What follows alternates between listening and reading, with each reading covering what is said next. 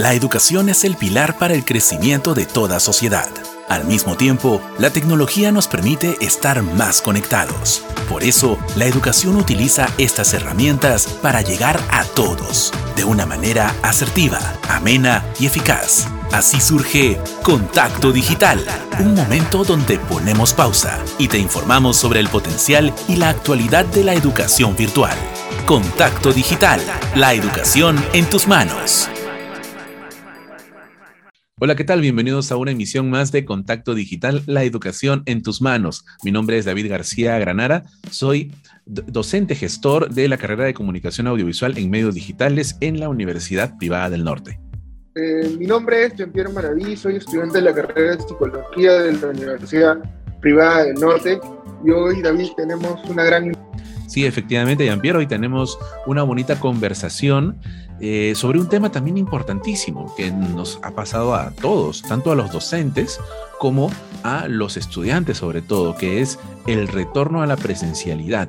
Y eh, e, esa oportunidad que nos ha dado, que si bien ha sido algo negativo y nos ha, nos ha impactado a todos de alguna u otra manera, nos ha impactado de forma negativa, a veces económicamente, laboralmente o sobre todo con la pérdida de seres queridos, eh, esto de la pandemia y, la, y, el, y el encierro que le llaman el lockdown en, inglés eh, durante dos años, el volver todo remoto, eh, se ha notado y hemos podido eh, comparar ¿no? y, y, encontrar los pros y los contras.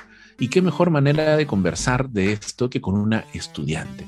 El día de hoy tenemos en nuestro programa eh, el agrado de poder conversar con Francesca Torres. Francesca tiene 19 años y ella es estudiante del cuarto ciclo de la carrera de psicología aquí en la Universidad Privada del Norte. Así que vamos a conversar por unos minutos con ella y eh, poder aprender también y, evidenciar o visibilizar lo bueno y lo no tan bueno o eh, puntos por mejorar de, de estas modalidades remota y presencial a las que estamos retornando. Ah, hola, ¿qué tal Francesca? Te saludo eh, Maraví, eh, conductor de Contacto Digital. Eh, la primera pregunta que teníamos era básicamente cómo ha sido tu adaptación al tema de las clases presenciales, ¿no? En algunos cursos de la carrera de psicología ya están los alumnos asistiendo, ¿cómo ha sido esa adaptación de, remoto o virtual a presencial? Este, bueno, te comento, este, este ciclo ha sido la primera vez que yo he pisado la universidad porque desde el primero, segundo, tercero, este siempre ha sido virtual. Y para mí ha sido algo emocionante porque primera vez conocía este, las instalaciones, los maestros, y la verdad es, es mucho mejor presencial que virtual porque, porque en tu casa hay muchos distractores, tu mascota, tu mamá, los sonidos de los vecinos y la verdad a mí me gustó bastante y siento que este, aprendo mucho, mucho mejor porque estoy en ambiente. Perfecto, Estrella. Eh, claro, es interesante cómo hay un gran número de estudiantes que tú en este caso te encuentras cursando el cuarto semestre de la carrera de psicología que han llevado los tres primeros ciclos de manera eh, remota, ¿no? De manera eh, a distancia. Entiendo que tú eres cachimba desde el 2020, 2022, tal vez. Y eh, efectivamente... sí. Eh, entonces, eres como que una, una, cachimba presencial, una cosa así, ¿no? Se podría, se podría como, como muchos otros estudiantes también muchos distractores, también comentas. Eh, el tema social, el tema de la interacción, ¿consideras que es un, papel o un momento, o un punto importante en este retorno? ¿Qué tan importante o cómo, qué tanto peso le das al tema de la interacción eh, física con otras personas? La verdad le doy mucho peso porque ya que le comenté que es mi primera vez yo este, yendo a la universidad, yo siempre, mi rutina era siempre estar en mi cuarto, mi cuarto, mi cuarto y, y mis compañeros, o sea, todo virtual, pues por mensaje. Pero en cambio, este, no sé, este, me emociona mucho este, hacer más amigos, aprender más de ellos, dialogar. La verdad es, es muy entretenido y es muy bueno, creo que es muy bueno. Entonces, digamos, este, Francesca, no has tenido problemas con socializar porque eh, quizás en algunos, he tenido la percepción de algunos salones como que ha costado mucho la socialización. En tu caso, por lo que veo, te estás, digamos, socializando con tus compañeros que antes era virtual y como que no te ha afectado un poco el cambio. No, no, la verdad soy bien sociable. No me afectó en nada. Y el tema de las clases grabadas, cuando antes era remoto, virtual, bueno, algunos cursos todavía son virtuales o remotos, eh, el tema de la presencialidad, el tema de concentración, ¿cómo has estado con los temas de las apuntes? con el tema de, dejar, digamos, que no se puede grabar la clase, ¿no? ¿Ha habido algún cambio? Mm, bueno, la verdad, este, por mi parte, yo siento que es mucho mejor presencial, ya que cuando tú entras en ambiente, este profesor explica, te, te centras tanto en el profesor eh, y te da hasta te motiva a apuntar, porque este, en un cuarto pequeño, este, suena, suena, hay, hay mucho ruido, pues hay música, eh, tu mascota está que te molesta, tu mamá te llama y la verdad no, no me ayudó, no me ayudó a estar en tanto tiempo en mi cuarto. Y ahora siento que este, estoy aprendiendo más, me motivo más, los profesores son, son muy chéveres, la verdad este, me gusta mucho. Dentro de la educación remota o dentro de la eh, la educación a distancia, que es el factor de la infraestructura tan diferenciado entre cada estudiante, ¿no?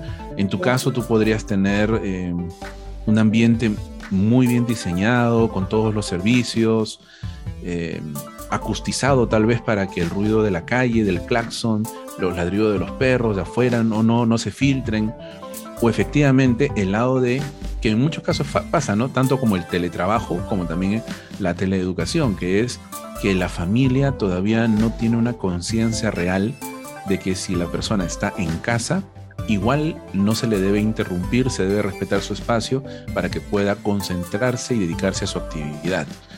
Entonces, eso es un factor muy interesante que menciona. Entonces, acá le estás dando un valor muy importante a la infraestructura que te puede brindar, en este caso, la Universidad Privada del Norte, para, para que te sigas desarrollando. Ya vas conociendo tu, campus, tu sede, y entiendo que em, te sientes a gusto por lo que cuentas y me, da mucho, mucho, mucha alegría. Eh, cuéntanos un poco, ya, eh, ya, te, te ubicaste, ya te has adaptado a, este, a esta rutina, sobre todo por el tema de desplazamiento, ¿no? Despertarse una buena hora, alistarse, ducharse, cambiarse tomar transporte público, llegar a, tiempo. Eh, ¿Esta rutina eh, te, cuesta, les cuesta a ustedes los estudiantes? En realidad, este, yo soy una persona antes, yo era este de del norte, de este, era de provincia y yo vine aquí este, a la Universidad Calima a estudiar y la verdad he sido una persona, bueno, antes antisocial, no podía tomar el bus, no sabía, me perdía, pero me he ido desarrollando y este, ahora lo hago bien, este, voy, tomo bus, pero claro, alguien me enseñó, mi mamá no, me enseñó un amigo que también estudia este psicología y es de la universidad, de la OPEN, estudiamos este, en la misma universidad. Entonces él me ayudó bastante este, en, guiarme en cuál es mi salón, este, como tomar un bus, este, ir a la cafetería, cosas así. La verdad me ayudó bastante. Gracias a él, este, aprendió mucho y no se me dificultó tanto, este, en ir, en tomar este carro a la universidad. Súper fácil. Ah, sabemos que la presencial también tiene algunos pros. Eh, ¿Tú consideras que tiene, que hay algunas, digamos, algunas situaciones en contra de la presencialidad? o lo ves que está bien porque de a poco estamos volviendo a la normalidad? Claro. Este, sí, hay un punto sí negativo de la universidad, es que son sus horarios, porque este, yo tengo un horario que es desde, la, mm, desde las 10 de la mañana hasta las 11, y bueno, saben que acá hay mucho peligro, yo soy mujer y hay más peligro con, con las mujeres y, mucha preocupación con mi mamá porque este, tiene miedo, voy en bus, en los buses este, asaltan, o sea, es muy peligroso. Y sin el único punto negativo que veo es, que las personas salgan tan tarde, como a las 11. Dependiendo también del, del el tema horario, ¿no? Como un estudiante joven que solo se dedique a estudiar quizás unos horarios en las mañanas o en las tardes sería lo, ideal. Eh, se, entiende y se comprende perfectamente. Ahora también comprendemos que existen otros horarios quizás más orientados o que apunten hacia estudiantes que eh, trabajan durante el día y la tarde y aprovechan sus noches para poder estudiar em, eh, a esos horarios, ¿no? Se entienden que entre las seis y las diez y media de la noche son, son horarios ya como para, para los que trabajan, ¿no? Justamente a raíz de los programas de eh, Working Adult o eh, Adulto Trabajador, por ejemplo, que también brinda la Universidad Privada del Norte. Pero me gustaría detenerme en esto que te preguntó Jean-Pierre también y que tú acabas de mencionar. Definitivamente, antes de la pandemia ya existía la, la, educación virtual o la educación remota y, y, se estaba aplicando en otras universidades del mundo y con total tranquilidad y, y éxito. Eh, y cuando llegó la pandemia en el 2020, eh, muchas familias, no solo estudiantes, sino muchas familias, padres de familia, eh, desconocían de esta modalidad y obviamente se generó un, una mala imagen, un prejuicio de las clases remotas, que no iba a ser lo mismo, que no es bueno para nada, incluso hasta que no debería costar igual. Eh, encontramos en ambas modalidades la, eh, los pros y los contras, obviamente. Al ser dos modalidades distintas, son dos formas de enseñar, son dos formas de aprender también. Em, pero entonces, ¿consideras tú que tal vez se podría armar como se eh, existe y existe antes de la pandemia la modalidad blended, es decir, donde podríamos combinar tal vez las sesiones teóricas vía remota y las sesiones prácticas en los laboratorios presenciales? Claro, en realidad este, la virtualidad no es tan desventajoso. Bueno, es muy, este, para otras personas que trabajan, sí este, les conviene, pero otras no. Este, la verdad no, no lo veo tan malo, tiene sus pros y sus contras, pero sí, sí está bien. O sea, sería bueno este, una combinación pues, de virtual y presencial, no solamente puro virtual, sino también presencial. Pero eso es lo que están haciendo ahora y sí, está bueno, me gusta es mucho mejor. Perfecto. Estimado Jean-Pierre. Hablaba sobre el tema de la presencialidad, que a ti, no, digamos, no te ha sido como que desventajoso porque puedes socializar con tus compañeros. ¿Algunas recomendaciones o sugerencias para los estudiantes que, que están, digamos, yendo de manera presencial y que tú con tu experiencia como estudiante podrías decirles de cara a que puedan dar quizás una, un buen examen parcial, que ya se viene la otra semana? La verdad, un buen consejo es que apunten todo. y la verdad, este, socializar con la gente también te ayuda porque a veces tú no sabes algo y esa persona sí, y ambos conectan ideas y, tienes más información, más y más y más.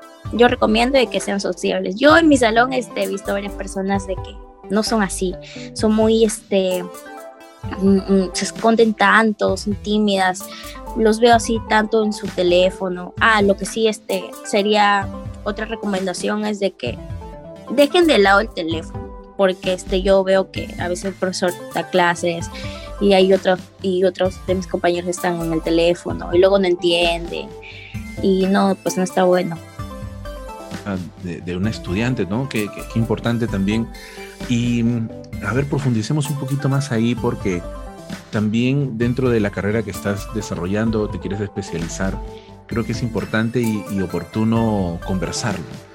Por ejemplo, en la carrera de comunicaciones, ¿no? en la facultad de comunicaciones, podemos encontrar distintos temperamentos o distintos eh, personalidades, personas que no necesariamente una persona de comunicaciones tendría que ser extrovertida o muy conversadora para ser comunicadora, ¿no? Porque se pueden eh, desenvolver o realizar en distintos cargos o especializaciones. En el caso de la psicología, ¿consideras que, em, que no, no, no, necesariamente tendría que ser una persona conversadora, extrovertida, para ser, no es un requisito indispensable para ser un psicólogo, sino que eh, puedes desenvolverte en distintos campos o ámbitos? ¿Es así? ¿Lo, lo percibes así o crees que sí es una necesidad? Mm, bueno, sí tiene razón, ahí este, no es tan necesario pero es como que una ayuda, la verdad. Aprendes más de tu compañero entre los dos, es una ayuda. también es una ayuda de práctica. Entonces siempre practico con mis compañeros sobre psicología y me, y me ayudó bastante.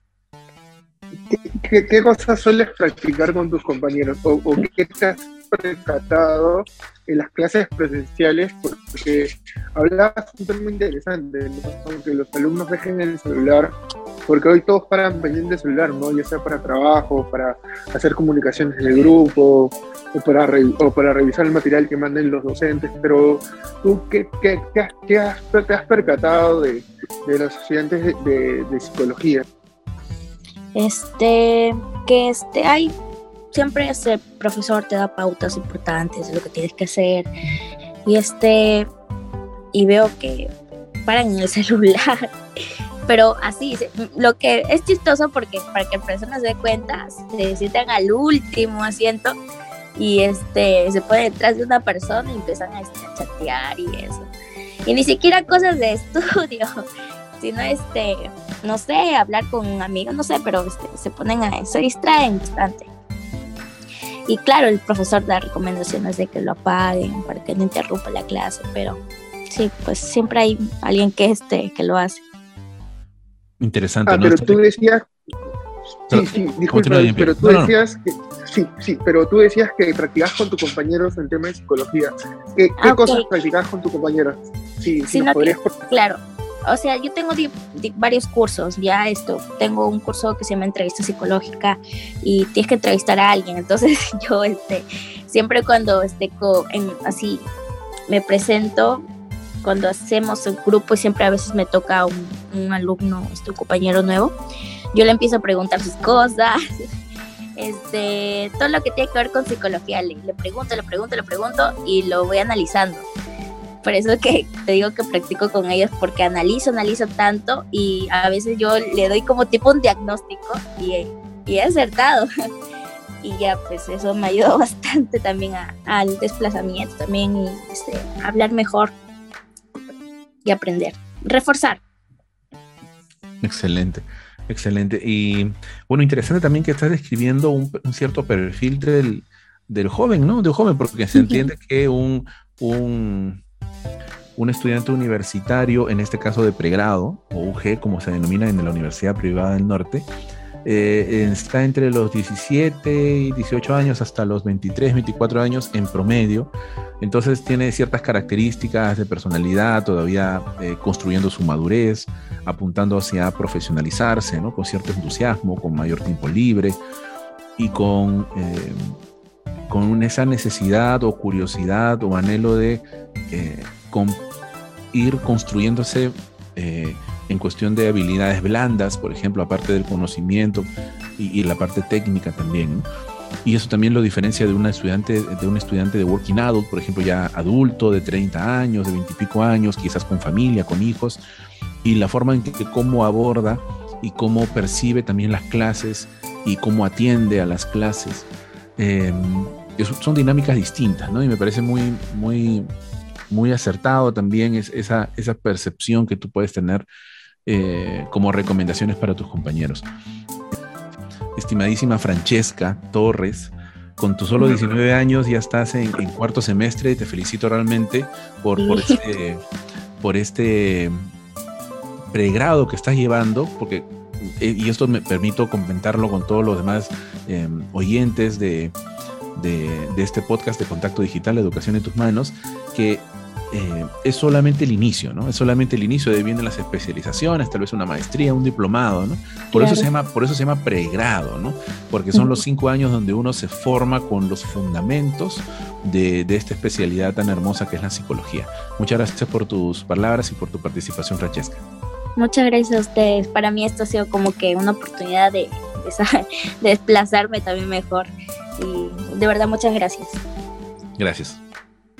Bueno, eh, amigos de Contacto Digital, esas fueron las declaraciones de Francesca Torres, estudiante de la carrera de Psicología de la Universidad Privada del Norte, quien nos dio su opinión ¿no? sobre la adaptación de las clases presenciales, ¿no? Cómo ella ha podido adaptarse, ¿no? Y también la diferencia que hay con las clases virtuales. Es así, ¿no? Perfecto, sí, y efectivamente esta conversación ha sido muy, muy bonita, muy, muy amena y reflexiva también con Francesca, eh, ya que todos aquellos que han estudiado desde el 2020, por ejemplo, ahorita pasan a quinto ciclo, perdón, 2020, 2020, 2021, 2022, 2021, 1, 2022, 2021, 2, 2022, 1, 2022, 2, están en sexto ciclo. Algunos están en sexto ciclo. Eh, hacia atrás, o sea, de primero a sexto ciclo, prácticamente están conociendo por primera vez su sede, están viviendo la vida universitaria presencial por primera vez este semestre y ha sido y es interesante cómo, cómo lo abordan, son como si fuesen cachimbos realmente, ¿no? De la presencialidad.